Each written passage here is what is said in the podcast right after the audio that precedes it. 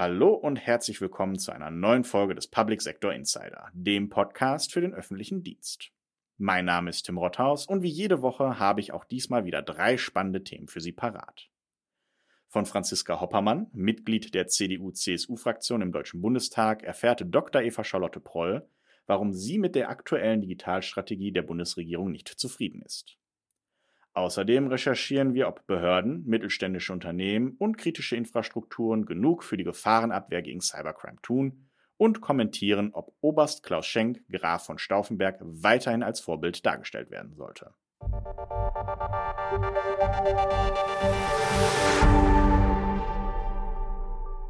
Digitalisierung umzusetzen ist ein komplexes Vorhaben. Franziska Hoppermann, Mitglied der CDU-CSU-Fraktion im Deutschen Bundestag, hat ihre eigenen Vorstellungen, wie das zu erreichen ist. Im Gespräch mit Dr. Eva Charlotte Proll erklärt die Oppositionspolitikerin, warum sie mit der aktuellen Digitalstrategie der Bundesregierung nicht zufrieden ist und welche Prioritäten sie in Zukunft selbst setzen würde. Hallo, liebe Frau Hoppermann und Dankeschön für Ihre Zeit. Sehr gerne. Vielen Dank fürs Gespräch. Liebe Frau Hoppermann, Sie sind mit dieser Legislaturperiode das erste Mal im Bundestag und haben sich auch für das Thema Digitales beworben, beziehungsweise das Thema Digitales ausgesucht. Ähm, Sie waren vorher in Hamburg in der Behörde für Justiz und Verbraucherschutz. Warum Digitalisierung? Ich glaube, dass daran ganz viel für unsere Zukunft hängt und für die Wettbewerbsfähigkeit unseres Landes. Und das Thema Bürokratieabbau, Zusammenarbeit unterschiedlicher Ebenen miteinander, ob im Rahmen der Wirtschaft oder Wirtschaft und Verwaltung, Bürger und Verwaltung, ist, glaube ich, eines der Zukunftsthemen. Und das, was gerade auf europäischer Ebene verhandelt wird, ob es der Data Act ist, der Digital Markets Act oder der AI Act, zeigt ja, wie groß diese Themen einfach gerade sind. Sie waren sowohl politisch als auch beruflich auf der kommunalen bzw. der Landesebene tätig. Und jetzt folgt der Perspektivwechsel in die Bundespolitik. Nach Ihrer jetzigen Erfahrung, wie wird das Thema Digitalisierung auf Bundesebene anders behandelt als auf Landes- und kommunaler Ebene? Also ich erlebe hier in Berlin tatsächlich, was das Thema Digitalisierung angeht, ein relatives Chaos. Also wir haben ein äh, Bundesministerium, das sich äh, Digitales und Verkehr nennt, aus dem aber aktuell überhaupt nicht erkennbar wird, wie da eine weitere Konzentrierung oder ein Schub für das Thema Digitalisierung heraus erwächst. Wir haben das ja auch schon an mehreren Stellen auch in Debatten und in der Öffentlichkeit dargelegt, dass die Zuständigkeiten fürs Thema Digitalisierung unter der jetzigen Regierung noch viel weiter verstreut und atomisiert sind. Das ist für mich aber ein Managementproblem für das Thema Digitalisierung. Wenn Sie die Kompetenzen nicht bündeln, wenn Sie keine Vorgaben machen im Zusammenhang mit Umsetzung von Digitalisierung, einer Strategie insgesamt, wo wollen wir hin, was machen wir prioritär, wie greifen die Dinge auch ineinander, wie setzen wir Dinge um.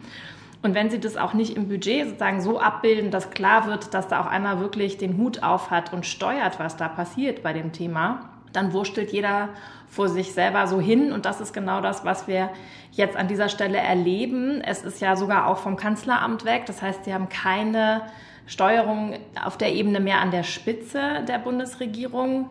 Und leider zeigt auch der Haushaltsplanentwurf fürs nächste Jahr, der uns jetzt schon vorliegt, dass es genauso weitergeht.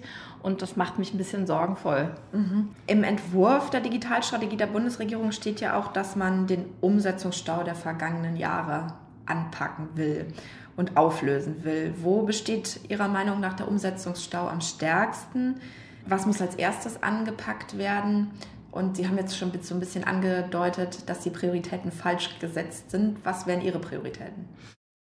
Ich würde die Kompetenzen tatsächlich in der Form bündeln, dass klar ist, wir haben gerade große Herausforderungen für die Wirtschaft und auch für die Bürgerinnen und Bürger. Das heißt, Aufgabe des Staates muss sein, die Staatslast zu reduzieren und Dinge zu vereinfachen.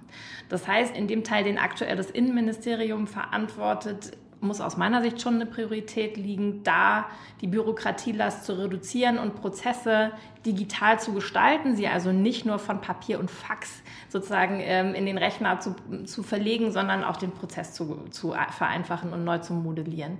Dafür braucht es Standards, dafür braucht es eine Strategie, was da zuerst geschehen muss. Das muss abgestimmt sein zwischen den Ressourcen, aber es muss ein klarer Hut dabei sein, der das alles im Blick hat. Und natürlich muss das Verkehrsministerium für den Ausbau der Infrastruktur sorgen. Ich habe nur das Gefühl, dass alleine darin sich aktuell die Digitalisierungsbemühungen erschöpfen, äh, wenn ich mir das aktuell angucke, was aus dem Haus von Herrn Wissing so kommt. Mhm. Welche Kritikpunkte haben Sie am Entwurf zur Digitalstrategie? Es ist total ambitionslos. Es erschöpft sich in Sätzen wie wir sind neuen Technologien gegenüber offen und aufgeschlossen. Und es ist eine Aneinanderreihung von bereits begonnenen und beschlossenen Maßnahmen. Es ist überhaupt nicht erkennbar, worin da denn eine Strategie besteht, sondern es ist ein Beschreiben, was die einzelnen Ressorts schon begonnen haben. Gibt es Projekte, wo Sie sagen würden, die müssen wir jetzt unbedingt und ganz dringend anpacken, sonst geraten wir gegenüber den Bürgerinnen und Bürgern auch in Glaubwürdigkeitskonflikt? Also wir müssen uns um das Thema Onlinezugangsgesetz kümmern, also den Kontakt zwischen Bürgern und Unternehmen und Verwaltung. Wir müssen da aus meiner Sicht gucken, wie wir die Dinge, die die Bürger am meisten belasten oder wo wir am häufigsten Kontakt haben, zuerst digitalisieren. Also ich würde eine Organisationsanalyse an der Stelle voranstellen und nicht nur sozusagen Quick Wins realisieren und den Angelschein zuerst digitalisieren. Das ist irgendwie ganz großartig, aber das ist, glaube ich, kein Massenprozess, so wichtig er ist. Das sind die Dinge, die aus meiner Sicht als erstes anstehen. Das OZG kann ja auch maximal der Beginn einer umfassenden Verwaltungsdigitalisierung sein. Worauf sollte im Anschluss an das OZG die Priorität gelegt werden? Also wir haben an anderer Stelle einen großen Regelungsdruck und das ist die Frage Nutzung von Daten versus Datenschutz und zwar auf sämtlichen Ebenen. Das ist auch das, was die europäische Ebene ja gerade beginnt, sozusagen einen Rahmen zu setzen mit den unterschiedlichen Paketen, die ich vorhin ja schon genannt habe. Und ich glaube, das ist sozusagen das Big Picture wo können wir im Zusammenhang mit Forschung und Entwicklung Daten nutzen und was ist die Grenze des Datenschutzes? Wo können wir das in der Sicherheits- und Außenpolitik machen?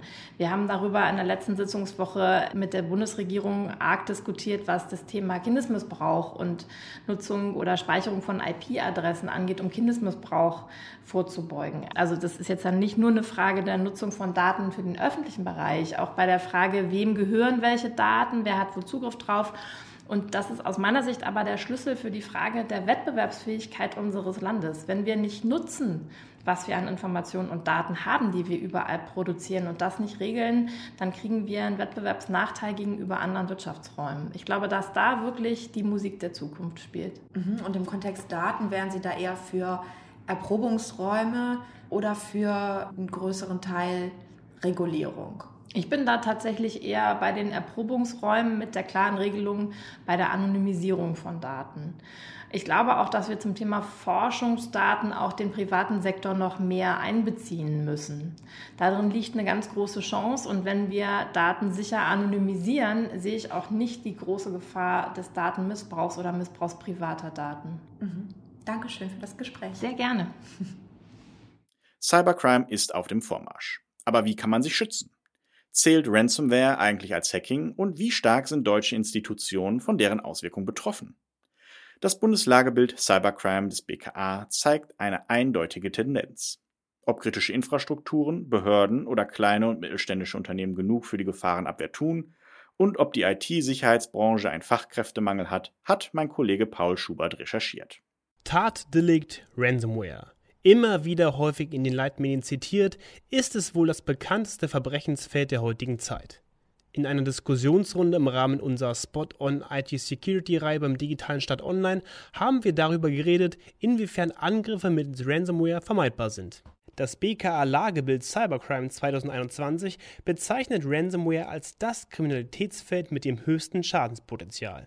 Allerdings sind es keine Hacking-Angriffe, Zumindest meint das Johannes Rundfeld, Gründer und Sprecher der Arbeitsgemeinschaft kritischer Infrastrukturen. Für ihn ist die Sachlage klar. Wer von Ransomware betroffen sei und einen Betriebsausfall in Kauf nehme, habe fahrlässig gehandelt. Das BKA bezeichnete 2021 als das Jahr der Ransomware. Kann man also von einer Ransomware-Welle sprechen? Rundfeld verneint. Wir kommen ja auch nicht auf die Idee, dass wenn wir jetzt, sagen wir mal, bei 80 Prozent der Unternehmen der Schlüssel zur Lagerhalle unter der Fußmatte liegt, dass wir dann von einer Kriminalitätswelle sprechen würden. Das ist nicht der Fall. Wer keine täglichen Backups macht und das Rückspielen der Backups übt, ist angreifbar. Und wer keine täglichen Backups macht und deswegen von der Ransomware äh, betroffen ist und dadurch einen Betriebsausfall hat, der hat so fahrlässig gehandelt, dass wir dem gar nicht helfen sollten. Der muss pleite gehen. Wir haben hier eine Marktwirtschaft. Wer die Risiken der Zeit nicht berücksichtige, handele fahrlässig und müsse die Kosten dafür tragen, so Rundfeld. Bei komplexen Angriffen wie bei Supply Chain Attacken sehe die Sache allerdings etwas anders aus. Dagegen kann man sich so gut wie nicht verteidigen und da müssen wir als Gesellschaft auch parat stehen und äh, helfen und Angebote äh, machen, die dafür sorgen, dass der Betrieb schnell wiederhergestellt wird. Das Schutzlevel zur Ransomware ist also leider noch nicht da, wo es sein sollte. Das hat auch ein wenig mit der medialen Berichterstattung zu tun. Das Lukas Krankenhaus war bereits 2016 Opfer eines Ransomware-Angriffs. Aufgrund guter PR wurde die Klinik für die Reaktion auf den Angriff gelobt. Die falsche Herangehensweise findet Martin Wundram, Vorstand IT Security beim Bundesverband zum Schutz kritischer Infrastrukturen. Niemand fragt, äh, wie konnte es eigentlich sein, dass so eine Standard-Ransomware ein ganzes Krankenhaus lahmlegt. Diese Frage ist öffentlich nicht so thematisiert worden. Stattdessen klasse, die gehen an die Öffentlichkeit, äh, die sagen, wir sind gehackt worden, die reagieren. Die haben dann auch gut reagiert, aber es ist eben so weit fortgeschritten, dass das eigentlich gar nicht mehr passieren darf. Stattdessen sollte man sich mit Hilfe richtiger Krisenvorsorge besser vorbereiten, meint Wundram. Man müsse sich verändern und sollte nicht auf Hilfe von außen warten. Den Jemand wird mir schon helfen Trend gibt es nicht nur in der IT-Sicherheit wir Menschen neigen offenbar dazu, auch für unseren eigenen Körper, ja, wenn wir zu viel rauchen, zu viel trinken, zu schnell Auto fahren, ungesund leben, gehen wir zu der Ärztin, zum Arzt und sagen, hast du nicht eine Pille für mich, die mich wieder gesund macht? Ich möchte keinen Sport treiben, ich möchte nicht aufhören mit dem leckeren Wein. Ähm, genauso ist es aber auch in Bezug auf die IT. Wir müssen uns Mühe geben, wir müssen Zeit investieren, wir müssen abstrakt möglichst gute Maßnahmen ergreifen, um vorbereitet zu sein. Aber all die gute Awareness bringt nichts, wenn die Führungsetage und die IT-Struktur nicht mitspielt, meint Benjamin Wetter, Leiter des Cyberreservistenverbands Hamburg. Also das heißt, wir brauchen auch hier eine Infrastruktur, die dann eintritt, wenn jemand versagt hat, die ad hoc die Aufgaben übernehmen kann, die auch dann handlungsfähig ist. Und das ist, finde ich, wichtig, dass wir das auch berücksichtigen zukünftig. Wenn eine Institution nicht mehr handlungsfähig sei, weil die Chefetage nicht darauf geachtet habe, IT-Sicherheitsstrukturen einzuführen, ist man arbeitsunfähig. Auf unbestimmte Zeit. Für den Fall sollte man immer eine Parallelstruktur aufgebaut haben, meint Wetter. Dabei gehe es auch nicht darum, komplett geschützt gegen Cyberangriffe zu sein. Der Fokus solle vor allem darauf liegen, den Betrieb so schnell wie möglich wieder zum Laufen zu kriegen, sagt Ralf Benzmüller, stellvertretender Vorstandsvorsitzender des Vereins Eurobits e.V. Wir müssen im Prinzip uns so resilient aufstellen, dass selbst wenn es uns trifft, man, man kann das eben auch nicht ausschließen, dass es einen irgendwann mal trifft. Wenn, wenn es einen trifft, dass man dann möglichst schnell wieder auf die Beine kommt. Das ist, glaube ich, das, worum es eigentlich geht. Die Gefahren bei Ransomware und anderen Angriffen seien eigentlich hinlänglich bekannt. Trotzdem scheinen die Entscheidungsträger oft nicht das zu investieren, was notwendig sei, meint Benz Müller. Unwissenheit sei ein weiteres Thema. Die wissen nur nicht, was sie tun sollen. Das ist das Problem. Die haben dieses Fachwissen nicht. Und eine Investition in das Fachwissen ist genau das, was, was auch eines der effektivsten Maßnahmen ist. Investitionen klingen gut. Zum Beispiel in die Ausbildung und Bezahlung von IT-Sicherheitsfachkräften. Aber wie steht es um die Fachkräfte in der IT-Sicherheit? Haben wir dort einen Mangel auf dem öffentlichen Markt? Das sehe ich nicht so. Wir haben ja auch keinen Porsche-Mangel. Wenn man zu Porsche ins Autohaus geht und sagt, ich will nur 10.000 Euro zahlen, dann kriegt man keinen. Aber das ist kein Porsche-Mangel. Und das ist Teil des Problems der Behörden. Denn die Behörden haben sich festgelegt auf den Drehvertrag öffentlichen Dienst mit lächerlichen Gehältern und suchen im Umkreis von 20, 30 Kilometern um ihren Standort, bieten keine Remote-Fähigkeiten und wenn es dann um Weiterbildung geht, dann heißt es 80 Euro im Jahr. Sagt Rundfeld. Das sei das Problem des ÖD. Man müsse sich den marktüblichen Verhältnissen anpassen. IT-Sicherheitsfachkräfte seien anders als Behördenleiter nicht austauschbar, konstatiert Rundfeld. Weiterbildungsbudgets seien ebenfalls ein Thema und kosten entsprechend Geld. Wenn die Behörde dann nicht bereit ist zu zahlen, Wer das nicht leisten kann, soll bitte Papier und Bleistift wiederverwerten und Computer abschaffen. Das ist alternativlos.